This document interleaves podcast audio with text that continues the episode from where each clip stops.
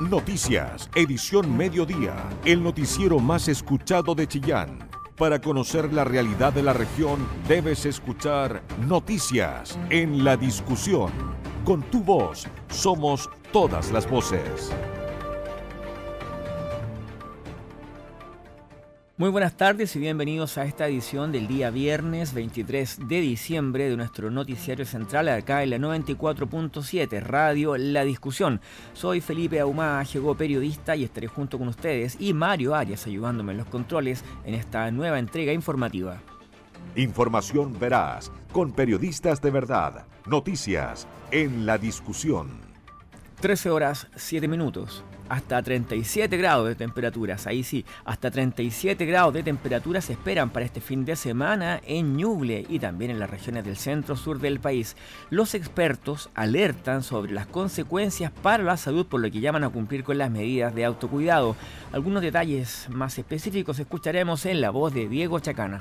Durante este fin de semana en nuestra región se registrará una nueva ola de calor, la primera desde el inicio oficial del verano. Se estima que entre el sábado y el domingo las temperaturas alcancen máximas de hasta 36 grados en distintas comunas de la zona. Es por eso que el llamado que hacen expertos de la salud y meteorólogos es a estar alerta ante el incremento de estas olas de calor que nos estarán acompañando al menos hasta marzo. En ese sentido, Carlos Hernández, experto de la salud, comentó y detalló algunas recomendaciones de cara a estas olas de calor. Y al verano lo importante es mantenerse hidratado y usar ropa liviana para no sofocarse ni insolarse.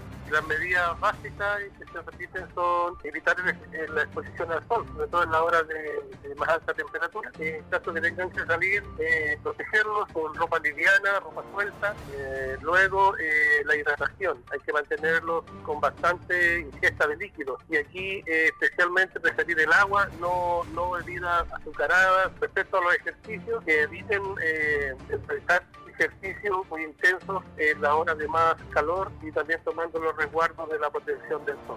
Por otro lado, Edita Amador, meteoróloga operativa del Centro de Análisis de la Dirección Meteorológica de Chile, explicó que se dará una serie de condiciones desde la región metropolitana hasta el Biobío que facilitarán el alza de temperaturas. La, ola de calor se genera por la siguiente condición. Vamos a estar con vaguada costera, con estratos al norte de la región de Valparaíso. Es una fase, digamos, fría, que son los estratos que van a estar en esa zona. Y tenemos aparte una fase cálida, que son desde la RM hasta la zona del Biobío.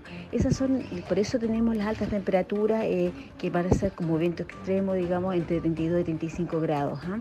en la zona, digamos, de la zona del valle.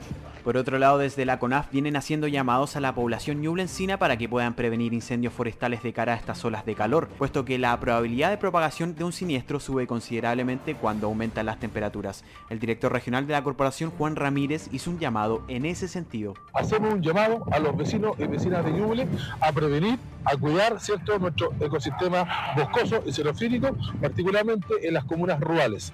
Lamentablemente hay que señalar que tenemos un alza de un 52% de forestales, el cual ha abarcado alrededor de 500 hectáreas siniestradas. Así que invitamos a la comunidad a extremar las medidas y trabajar juntos frente a los incendios forestales.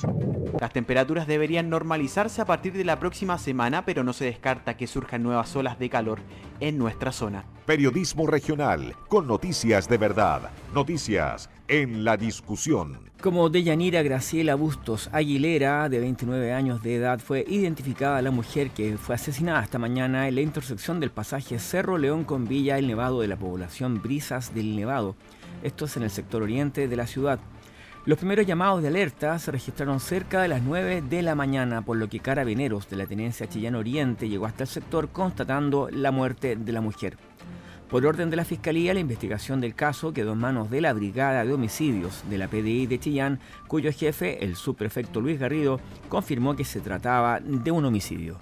Al examen del cuerpo presentaba heridas cortantes a nivel superior, en específico a la altura de la región precordial.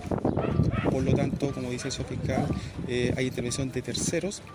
Estamos recabando declaraciones de testigos, algunas personas que podían haber circundado en el lugar de los hechos, además de poder conversar con vecinos, levantar la existencia de cámaras de vigilancia. Eh, como dice el fiscal, por el momento no hay personas imputadas, estamos realizando el trabajo policial que corresponda y algunas evidencias van a ser repetidas al lacril respectivo. Presente en la escena de los primeros peritajes estaba también el padre de la mujer asesinada, de, de Yanira Graciela Bustos Aguilera. El conductor de la línea 8, Francisco Bustos, es el padre quien explicó que su hija estaba eh, pasando por un momentos eh, difíciles de su vida. Que la hayan matado. Eso supe yo, era justo que la hayan matado cerquita de la casa. No sé que, que como no tengo idea que no fue nada. A ver y encontré con toda la situación acá, que la realidad que me parece que no, no es tan así la cosa. De repente le hacía las cosas malas y por eso mismas cuestiones me imagino que la vida así no es. Yo no tengo idea, si no tengo idea quién puede haber sido.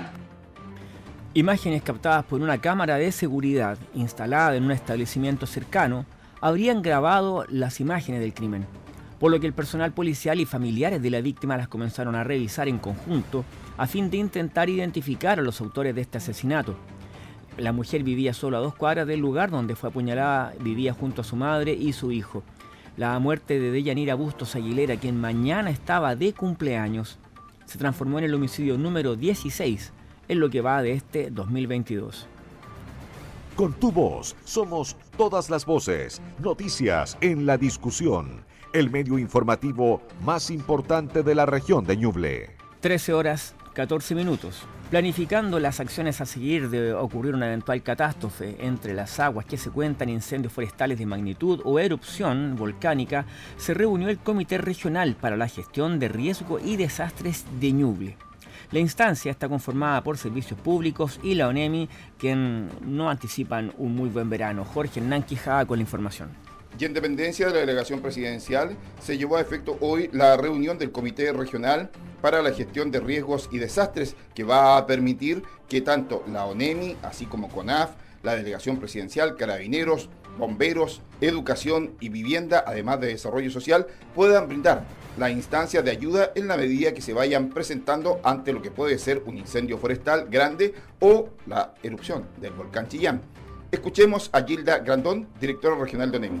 En nuestro rol de Secretaría Técnica y Ejecutiva del Comité Regional para la Gestión del Riesgo de Desastre, hemos eh, sugerido al presidente de este comité, el delegado regional presidencial, reunirnos preventivamente eh, para chequear la puesta a punto de eh, los distintos eh, componentes de este comité para eh, el cumplimiento de los roles que están establecidos en la planificación de emergencia. eso es, básicamente esta reunión, además también revisaremos algunos de los, de los trabajos o, programas que se han hecho en términos de, de mitigación y eh, ponernos todo a disposición de CONAF de cuáles podrían ser los requerimientos en frente a una situación mayor. Eh, como les decía, es una activación absolutamente preventiva en el ámbito de la fase del riesgo que tiene que ver con la preparación para enfrentar una emergencia de, eh, de proporciones. entender que el Comité Regional para la Gestión del Riesgo de Desastre está relacionado con emergencias que sobrepasan la capacidad de respuesta habitual. Bueno, es que eso hay que reconocer hay, un, sistema básico de protección eh, frente a los incendios forestales, porque esta activación es, a propósito del periodo en el que estamos. Eh, ese sistema básico está compuesto básicamente por CONAF, bomberos y las empresas forestales.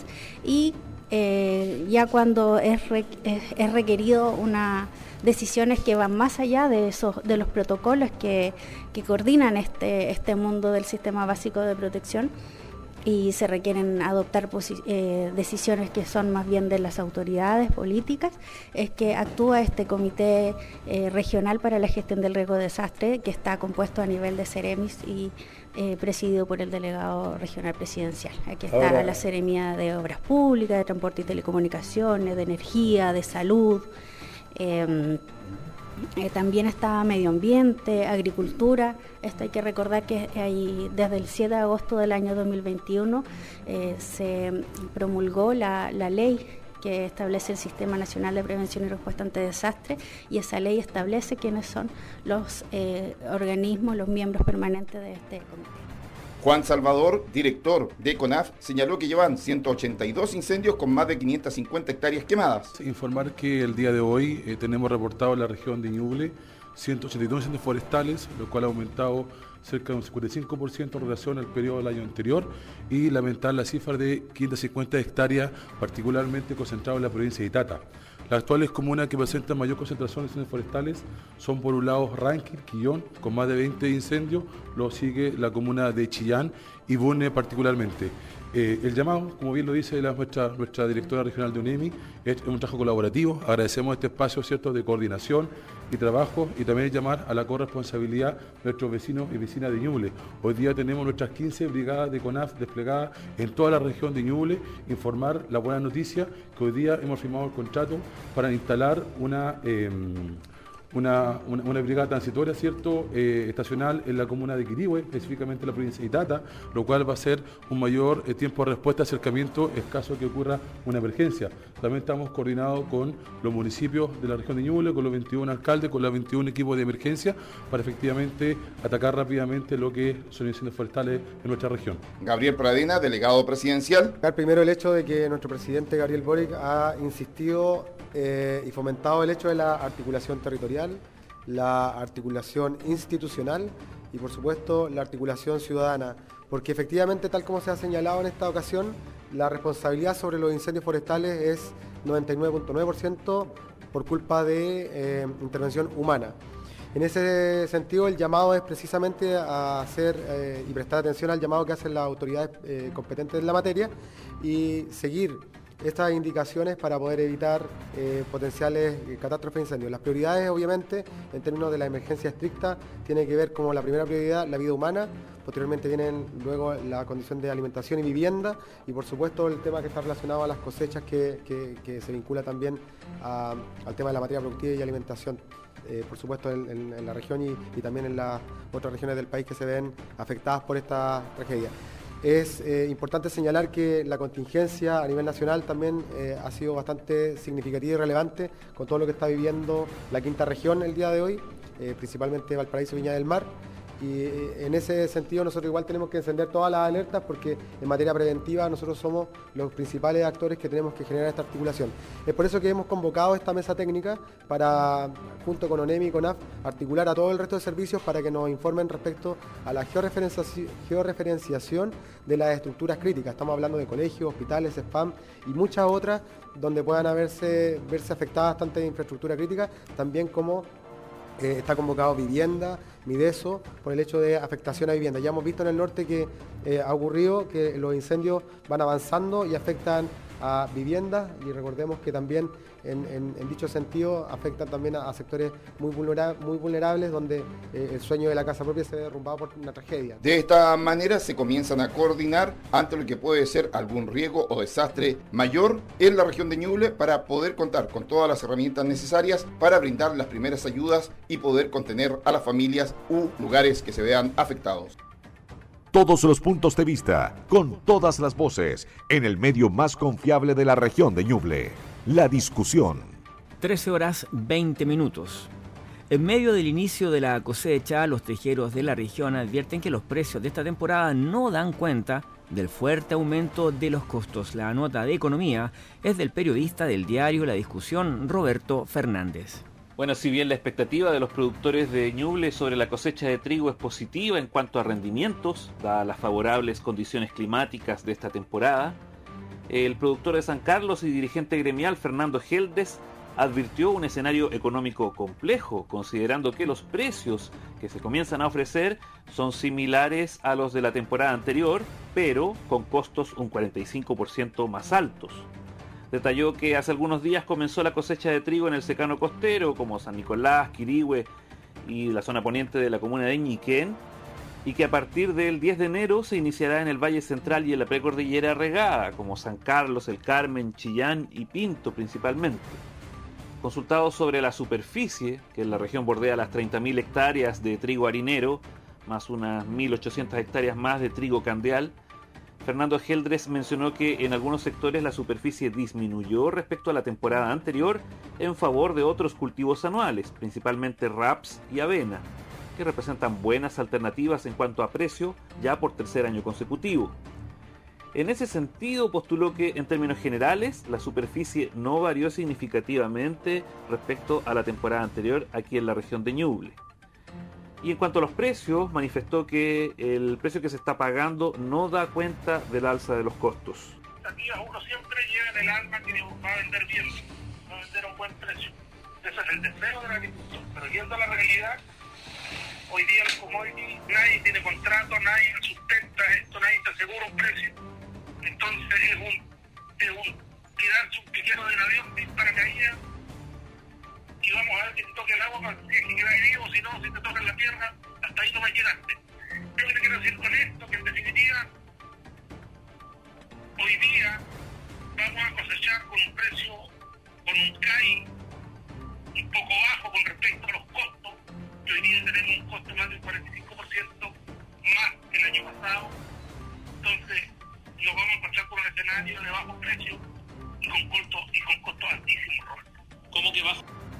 Toda la información que te interesa. Noticias en la discusión 94.7 FM. 850 millones de pesos serán invertidos en obras de adelanto en la localidad chillambejana de Ruca Pequén gracias al programa Quiero mi barrio del Ministerio de Vivienda y Urbanismo. Además, con el apoyo del municipio. Existe además un 82% de pavimentación en el lugar. Jorge Hernán Quijada.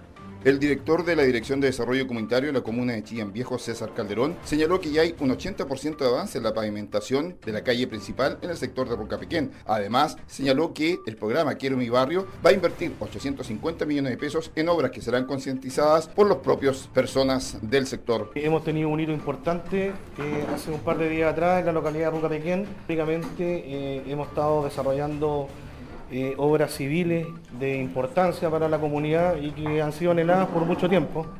Y esto es, primero que todo, el tema de la pavimentación de la calle principal, eh, que ya en estos momentos tiene que tener un 80% de avance eh, y está pronto a entregarse. La empresa tiene plazo hasta marzo para poder entregar la obra en su totalidad. Así que bueno, eso en, lo concreto o en lo inmediato, pero también eh, las cosas que a futuro vienen para Roca Pequeña son bastante interesantes y eso lo fuimos a dar a conocer estos días atrás con nuestra primera autoridad comunal, don Jorge del Pozo, alcalde de nuestra comuna. Y la verdad que quedamos gratamente impresionados por el compromiso de, la comunidad de Rucapequén al asistir de manera masiva, masiva. Prácticamente estaba todo el pueblo en el lanzamiento del programa Quiero mi barrio que es un programa del Ministerio de Vivienda y que fue postulado por esta administración y que va a ser ejecutado durante los próximos tres años en la comunidad. Así es que eh, contentos porque el programa de recuperación de barrios trae consigo una serie de avances para la comunidad. Y estos básicamente son eh, la disposición de recursos para poder invertir en obras civiles eh, que van en directo beneficio de los vecinos. Esto es sedes sociales, eh, multicancha, mejoramiento de los espacios públicos e iluminación de, las calles. Así es que, bueno, acompañado con, eh, acompañado con las obras civiles también está eh, un equipo disponible, contratado para los efectos de poder desarrollar estos proyectos y otros que la comunidad vaya desarrollando, vaya proponiendo en el transcurso de la duración del programa. Así es que contentos y felices porque también eh, esta administración postuló recientemente al concurso de pavimento participativo eh, una parte de la población bellavista eh, y hemos salido preseleccionados. Es una inversión millonaria que está cerca de los 400 millones de pesos que viene a complementar el pavimento de la calle central de Ruca Pequeña. Consultado referente a actividades de verano, tanto en la Plaza Mayor como en el Parque Monumental de la Comuna de Chillán Bejana. A raíz de todo lo que es el verano que se viene, eh, comentarles también de que el municipio de Chillán Viejo tiene considerado una serie de actividades que de alguna manera van de la mano con la época estival, así es que tenemos preparada una parrilla de actividades de artistas que principalmente nos van a acompañar eh, los fines de semana, durante enero y febrero. Y esto básicamente es para que la gente, nuestros vecinos y también, por qué no decirlo, de la localidad eh, comuna vecina de Chillán o de la región de Ñuble puedan visitarnos, puedan compartir con nuestra gente chillambejana en estos eventos que de alguna manera traen mucha eh, inversión en nuestra comuna. Eh, bueno, la verdad que nosotros tenemos un patio de comida, tenemos nuestros food instalados en el Parque Monumental, nuestros artesanos en la Plaza Mayor Isabel Riquelme y estos eventos de alguna manera vienen a incentivar eh, la compra y el consumo en nuestros puestos que están instalados allá. Y por supuesto eso va de alguna manera moviendo la economía chillambejana y de nuestros vecinos, que por cierto todos son emprendedores de nuestra comuna. De esta manera, la comuna de Chillán Viejo se comienza a preparar para desarrollar un programa de verano artístico en el sector de la Plaza Mayor y Parque Monumental. Todos los puntos de vista, con todas las voces, en el medio más confiable de la región de Ñuble, la discusión 13 horas 34 minutos y tenemos 23 grados en la capital regional, acá en el centro de Chillán, en un día que va a estar completamente despejado y se pronostica que la máxima será de 24 grados. Modernos laboratorios de ciencias portátiles recibieron 11 liceos de la zona de Rezago gracias a un proyecto financiado por el gobierno regional que va a permitir que más de 1.500 niños y jóvenes de nueve comunas puedan aprender con un material didáctico que permita cumplir con las exigencias del currículo programático respecto a la enseñanza experimental. Los laboratorios implicaron una inversión total de 253 millones de pesos. Cuentan con elementos que facilitan aprendizajes en materias como biología celular, biología química, mecánica, magnetismo, electricidad, calor, entre otros temas. Además, incluyen un software de ciencias para adquirir conocimientos en el área digital y para la gestión docente de mediciones y evaluaciones. El coordinador regional de la zona de rezago del gobierno regional, Jorge Romero, señaló que con esta inversión se está disminuyendo una de las grandes brechas pedagógicas que tenían nuestros estudiantes. Sin duda un laboratorio portátil para nuestro liceo que estamos estrenando la calidad de bicentenario de excelencia nos viene súper bien, considerando la falta de recursos que tenemos en los municipios pequeños y la necesidad tremenda que existen entre nuestros estudiantes. Así que muy agradecido al gobierno regional y esperemos seguir concretando nuevos aportes en favor de nuestros jóvenes.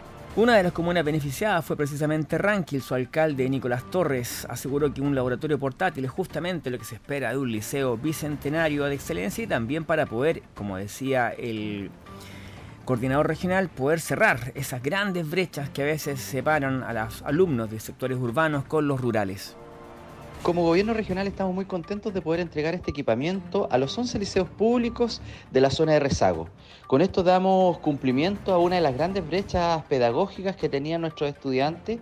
Más de 1.500 de ellos van a poder utilizar este equipamiento, lo que va a disminuir la brecha en la investigación y en las ciencias.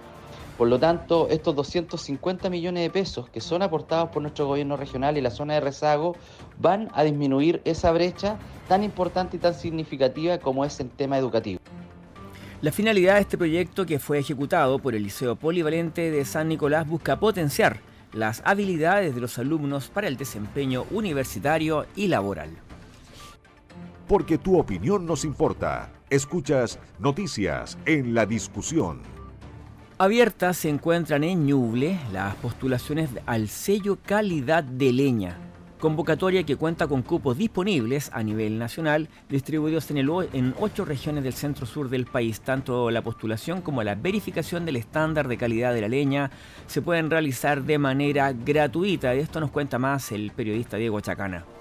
El Ministerio de Energía en conjunto con la Agencia de Sostenibilidad Energética abrieron una convocatoria para postular al sello calidad de leña para el periodo 2022-2023. Esta iniciativa tiene como objetivo reconocer y visibilizar tanto a comerciantes como a productores que adhieren a un estándar de calidad. Eso significa que los productores de leña tendrán certificación de respetar la normativa tributaria y forestal y cuyo proceso de producción les permite generar un producto seco y de dimensiones óptimas para el uso eficiente en calefacción factores domiciliarios. En ese sentido, el subsecretario de Energía Julio Maturana realizó un llamado a sumarse a este proceso, puesto que es importante que el producto que se ofrece tenga las certificaciones correspondientes.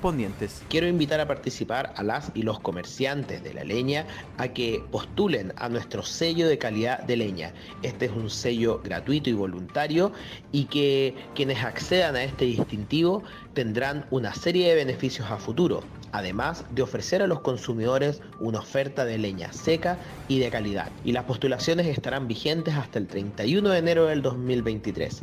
Les esperamos para que entre todos y todas podamos ofrecer un producto de calidad. En tanto, el Ceremi de Energía de Ñuble, Ricardo León, aseguró que esta es una muy buena oportunidad, ya que otorga una distinción, además de apegarse directamente al nuevo reglamento en cuanto a la ley de biocombustible, además de entregar estándares de calidad. Está abierto las postulaciones para el sello de calidad de leña hasta el 31 de enero. Es importante que quienes eh, participan de este rubro puedan postular este sello que de alguna forma les da una distinción por eh, tener una leña de mejor calidad, eh, apunta a la implementación de la nueva ley de biocombustible, que lo que busca precisamente es que este insumo, este combustible, pase a ser un combustible que tenga productores con inicio de actividades, con una leña que posea ciertos estándares de calidad, que tenga un acopio adecuado, un transporte adecuado eh, entre otras propiedades. Por su parte, la directora ejecutiva de la Agencia de Sostenibilidad Energética, Rosa Riquelme, valoró este tipo de instancias. En ese sentido, aseguró que este sello de calidad de leña es un beneficio directo tanto para los consumidores como para los productores.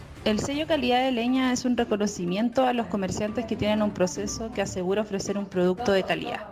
La obtención de este reconocimiento les permite destacarse en el mercado, pero también tener un trabajo avanzado para la implementación de la ley de biocombustibles sólidos, que exige contar con un sello de calidad o certificación. La postulación al sello de calidad de leña es gratuito y voluntario en el que pueden participar comerciantes de las regiones de O'Higgins hasta Aysén, incluida también la de Ñuble, y que cumplan con el estándar de calidad detallado en las bases de la postulación. Dichas inscripciones pueden hacerse a través del sitio sello calidadllena.cl y estarán vigentes hasta el 31 de enero de 2023. Información veraz, con periodistas de verdad, noticias en la discusión.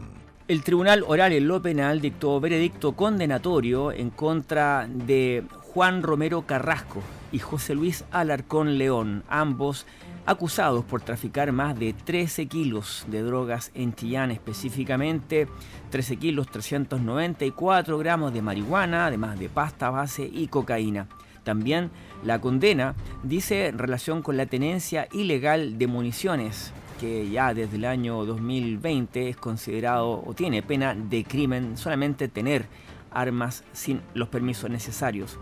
El fiscal eh, que está a cargo, que estuvo a cargo de esta investigación, estamos hablando del fiscal de análisis criminal y focos Álvaro Serrano, cuyas diligencias, trabajadas en manera coordinada con la Brigada Antinarcóticos y contra el Crimen Organizado de la PDI de Chillán, lograron determinar que ambos integraban una agrupación criminal dedicada a este tráfico ilícito en nuestra ciudad.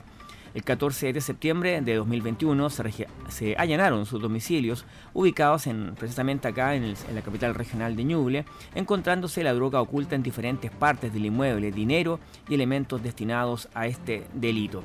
El tribunal en lo penal oral en lo penal de Chillán va a dar lectura de la sentencia el próximo martes 27, obviamente de este mes, y la fiscalía está pidiendo una pena de 10 años de cárcel para cada uno de los imputados. Con tu voz somos todas las voces, noticias en la discusión, el medio informativo más importante de la región de Ñuble. 13 horas 42 minutos. La presidenta nacional de Evópoli, Gloria Hutt, visitó Chillán en el marco de la búsqueda de candidatos para las próximas elecciones de consejeros y también para las municipales.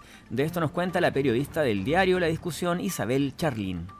La presidenta nacional de Evópoli, Gloria Hutt, visitó Chillán para reunirse con militantes locales y representantes de Chile Vamos de Ñuble. La dirigente, quien formó parte de las negociaciones del Acuerdo por Chile, se refirió a los desafíos electorales que se aproximan y a la búsqueda de candidatos y candidatas, tarea que en estos momentos tienen los partidos de cabeza revisando sus cuadros, sobre todo ante la proximidad de las elecciones de consejeros constitucionales. El pacto con Chile Vamos ha funcionado muy bien, no tengo ninguna razón para suponer que no se va a mantener. Eh, más aún eh, pienso que se puede ampliar hacia el centro, especialmente. Eh, y la búsqueda de candidatos es algo que no se detiene en los partidos políticos. Tiene una particularidad en el caso del Consejo y es que quedan inhabilitados para postular a las elecciones municipales, parlamentarias y presidencial siguientes. Así que eso implica una decisión que hay que tomar que es a cuál elección priorizamos para las personas que tienen más potencial electoral. Creemos que los que se han preparado y vienen trabajando para las municipales tienen que seguir en eso. Y nosotros tenemos que levantar eh, personas conocidas a nivel nacional y regional para ir como consejero. Respecto del comité de expertos que se conformará para el proceso constituyente, Gloria Hood aclaró que como Chile Vamos han decidido seleccionar a los candidatos que elegirá el Congreso sobre la base de sus currículum y sus credenciales técnicas, pero también con un criterio regionalista, aspecto que ha sido ampliamente discutido desde que se firmó el Acuerdo por Chile. Chile Vamos hemos decidido que va a haber una selección a partir de em, una base de currículum de distintas personas. Nosotros hemos recibido ya antecedentes de personas de distintas regiones y esa selección tendrá que considerar representatividad. Eh, sobre todo el criterio técnico, que es el que va a primar en el caso de los expertos, eh, pero ciertamente la representación regional en ese, también en ese grupo va a ser prioritaria. Cabe recordar que según el cronograma establecido, el próximo 14 de febrero deberán inscribirse las candidaturas para las elecciones de consejeros constitucionales de abril próximo. Periodismo regional con noticias de verdad, noticias en la discusión. La Seremi de las Culturas y las Artes hizo entrega a cinco municipios de Ñuble de licencias de derechos de autor para poder exhibir películas o bien obras artísticas en general sin tener que pagar por dichos permisos. El anuncio cobra especial relevancia de cara a la programación de actividades durante el verano en las comunas. Jorge Hernán con esta información. La Seremi la Cultura, las Artes y el Patrimonio señaló que hoy se entregaron seis licencias de derecho del autor para de esta manera beneficiar a cinco municipios de la región, como son Bulnes, Chillán, Ranquil, Yungay y Quirigüe. De esta manera se podrán exhibir películas, desarrollar actividades artístico-musicales sin tener que pagar el tema del derecho de autor. Bueno, contarles que estamos contentos porque este año pudimos organizarnos y estamos en el entregando apoyo, primero en el camino fortaleciendo los espacios culturales que eh, tiene la región de Ñuble, apoyando eh, desde y siempre cuidando el derecho de autor. Entonces estamos apoyando con entrega de licencias Umbrella, que son licencias que permiten a los espacios culturales poder pasar películas durante el transcurso de 12 meses. Por lo cual para nosotros es muy importante desde la Seremía de las Culturas que los espacios culturales, además de su em, proceso de programación artístico-cultural, también tengan los espacios de ir eh, apoyando el mundo audiovisual, eh, pasando las películas. Ahora, estas son, pueden ser películas chilenas y que además eh, también están, son antiguas como también pueden ser de las últimas que están en cartelera. Así que eh, para que todas aquellas personas, conociendo además el, territorio que tenemos en Ñuble, no todas las comunas tienen acceso al, cine o acceso eh, a ver películas, digamos, eh, abiertamente. Entonces, en los espacios culturales va a estar esta disponibilidad. Vamos a comenzar, hoy día entregamos las licencias Umbrella, resguardando siempre el derecho de autor, pero vamos a empezar a programar y vamos a comenzar también a contar a todos para que puedan ver, independiente de la comuna de donde estén, puedan participar eh, viendo esto, ocupando estos espacios culturales. ¿Y de qué espacio estamos hablando? Em, del edificio cultural de Bulnes, del Centro Cultural Municipal de Chillán, de la Casa de la Cultura de Rankin, de la Biblioteca Municipal del Carmen, de la Biblioteca Municipal eh, de Yungay y del Teatro Francisco Contreras Valenzuela, el teatro que está en Quirigua.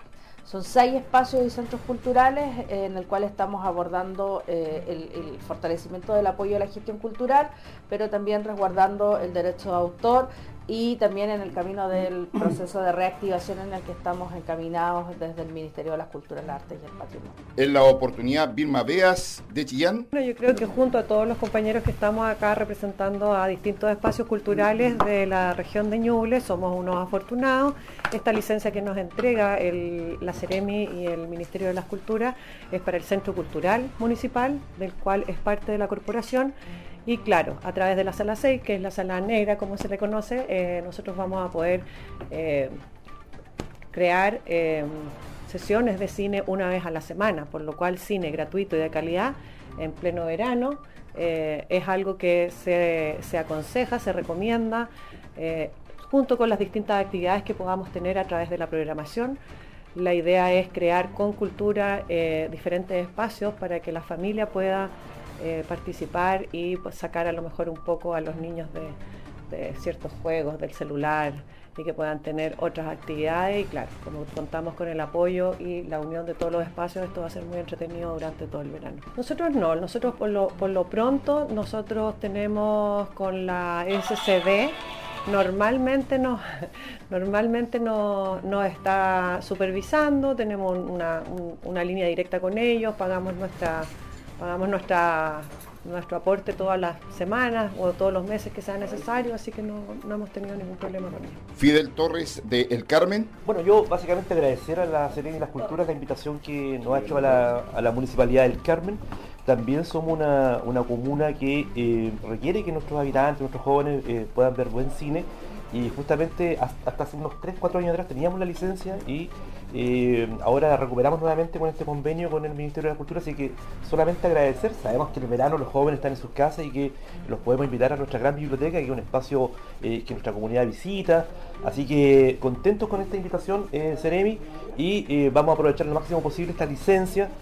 también estamos en el convenio con el, Festival de Cine de Ñuble, que comienza ahora en enero, son una de las pocas comunas también de Ñuble que va a ser partícipe, así que nos viene muy bien tener esta licencia, y nada más eso, que agradecer a, la Ceremi y eh, vamos a aprovechar lo máximo posible este espacio eh, visual para que nuestros jóvenes también comiencen a percibir lo que son los, distintos géneros del cine y puedan ver eh, esta programación en, la época estival. Esta era una instancia que era muy esperada por las distintas organizaciones culturales de las municipalidades de nuestra región para de esta manera poder tener la instancia de llevar más entretención a la comunidad. Con tu voz somos todas las voces, noticias en la discusión, el medio informativo más importante de la región de Ñuble. Muy bien, eh, ya son las 13 horas con 51 minutos y en este momento tomamos contacto con nuestro editor, el periodista Marcelo Herrera, que nos trae el informe nacional e internacional. Hola Felipe, ¿cómo te va? Muy buenas tardes, vamos de inmediato a dar inicio a las informaciones nacionales e internacionales aquí en Noticias en la discusión en esta jornada de día viernes y vamos a comenzar de inmediato por supuesto con esta catástrofe que ha significado los incendios ocurridos desde horas de la tarde de ayer en Viña del Mar. La cifra oficial indica al menos 130 viviendas destruidas y de alguna manera otras 500 afectadas. También hay dos fallecidos de acuerdo a la información oficial. Justamente hasta el lugar concurrió la ministra del Interior Carolina Toá, quien confirmó ahí esta segunda persona fallecida y estimó también el número de viviendas afectadas. Vamos a escuchar lo que dijo la ministra Carolina Toá. Lo que sabemos es que tenemos una segunda persona fallecida ya certificada eh, queremos llamar a todas las personas que tengan antecedentes o preocupaciones en esta materia a hacerlo a través de los organismos que corresponden la Fiscalía, Carabineros, la PDI. En definitiva, es la PDI la que emite un pronunciamiento más definitivo cuando tenemos una persona fallecida con motivo del incendio y se llama también a evitar rumores o noticias que no vayan por estos canales porque eso genera preocupación e inquietud en la población. Bueno, la ministra del Interior obviamente se encuentra en la región de Valparaíso coordinando las gestiones de emergencia. La alcaldesa de Viña del Mar, a su vez, Macarena Ripamonti, eh, sobre el, eh, conversó sobre el inicio sobre los incendios que afectan la ciudad Jardín y sostuvo que eh, hay 131 viviendas dañadas que están certificadas. Sin embargo, por lo que es evidente, dijo, y por el despliegue táctico que ha tenido Bomberos, nosotros estamos trabajando sobre un rasgo de 200 a 500 viviendas afectadas agregó. Por su parte, el director ejecutivo de la Corporación Nacional Forestal, CONAF, Christian Little, afirmó que el incendio que afecta a Viña del Mar es de origen humano.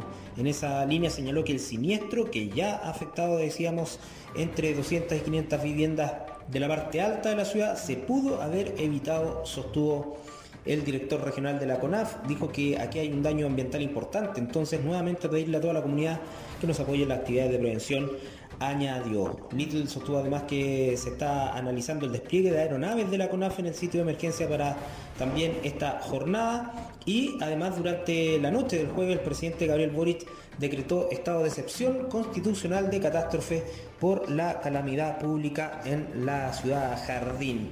Eh, hay más reacciones. El gobernador de Valparaíso, Rodrigo Mundaca, informó que mm, anunció más bien que esta, durante esta jornada eh, será presente en el lugar el presidente Gabriel Boric para ver en terreno las labores de ayuda a los damnificados.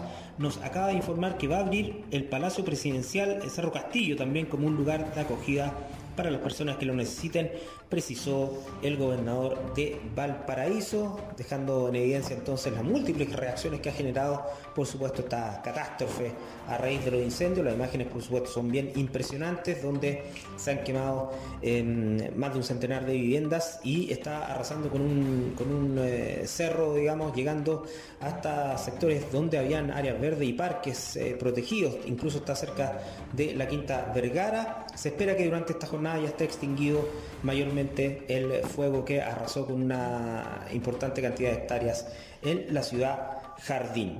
Vamos a revisar lo que está pasando en el mundo también, ¿ah? porque mm, lo que está ocurriendo en Irán con eh, la situación del futbolista Amir Nazar Asadani, quien eh, está enfrentando supuestamente una, una pena de muerte, eh, se suma al menos a 43 personas que enfrentan una ejecución inminente en Irán, condenadas a muerte tras las protestas que se han producido en el país en las últimas semanas.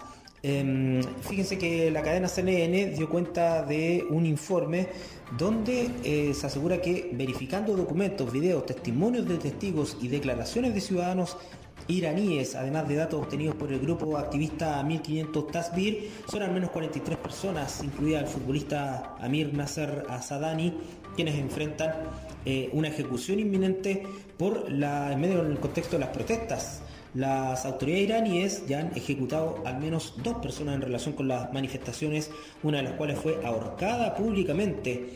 Nasser Asadani eh, que ha defendido públicamente los derechos y libertad de las mujeres en Irán, está acusado de participar en el asesinato de tres oficiales de seguridad, incluidos dos miembros voluntarios de la milicia Basij, durante las protestas en eh, Isfahan el pasado 16 de noviembre, según la agencia estatal iraní IRNA. Según los medios estatales, el presidente del Tribunal Supremo de la ciudad, Asadullah Jafari, dijo que Nasr Asadani había sido acusado de protagonizar disturbios contra las autoridades y según el Código Penal de Irán la sentencia puede conllevar la pena de muerte. Irán vive una oleada de protestas desde hace tres meses en las que han muerto unas 500 personas y se han producido 18.000 detenciones, 400 condenas a cárcel solo en más 11 sentencias a la horca reconocidas oficialmente y dos ejecuciones, la última de ellas pública.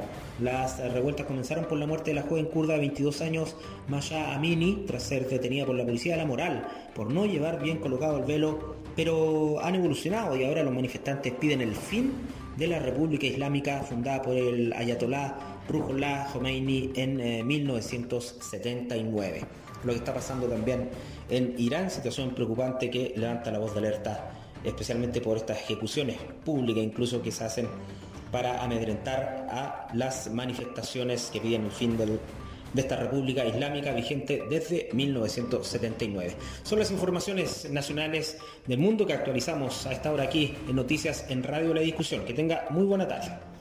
Y ya son las 14 horas en punto, de esta manera ponemos fin a nuestro noticiero central, esta jornada viernes, último día de la semana, mañana es Navidad, queremos desearle una tremenda, tremenda eh, Nochebuena a todos. Eh, nuestros auditores, a toda la gente de la región de Ñuble, de Chillán. Gracias por escucharnos, por preferir nuestra sintonía, la 94.7, para informarse. Es realmente una señal de confianza no es fácil hoy en día creer en los medios, son, sobre todo cuando hay tantos otros medios que no se toman la molestia de contrastar si esa primera información que les llega es cierta o no, si está bien los datos o no. Nosotros a veces puede que nos demoremos más que lo que se demora en las redes sociales, pero es justamente porque estamos trabajando en depurar la información y llevar lo más certero posible para que usted esté bien informado. Muy buenas tardes. Noticias, edición mediodía, el noticiero más escuchado de Chillán, periodismo regional con noticias de verdad, en la discusión, con tu voz, somos todas las voces.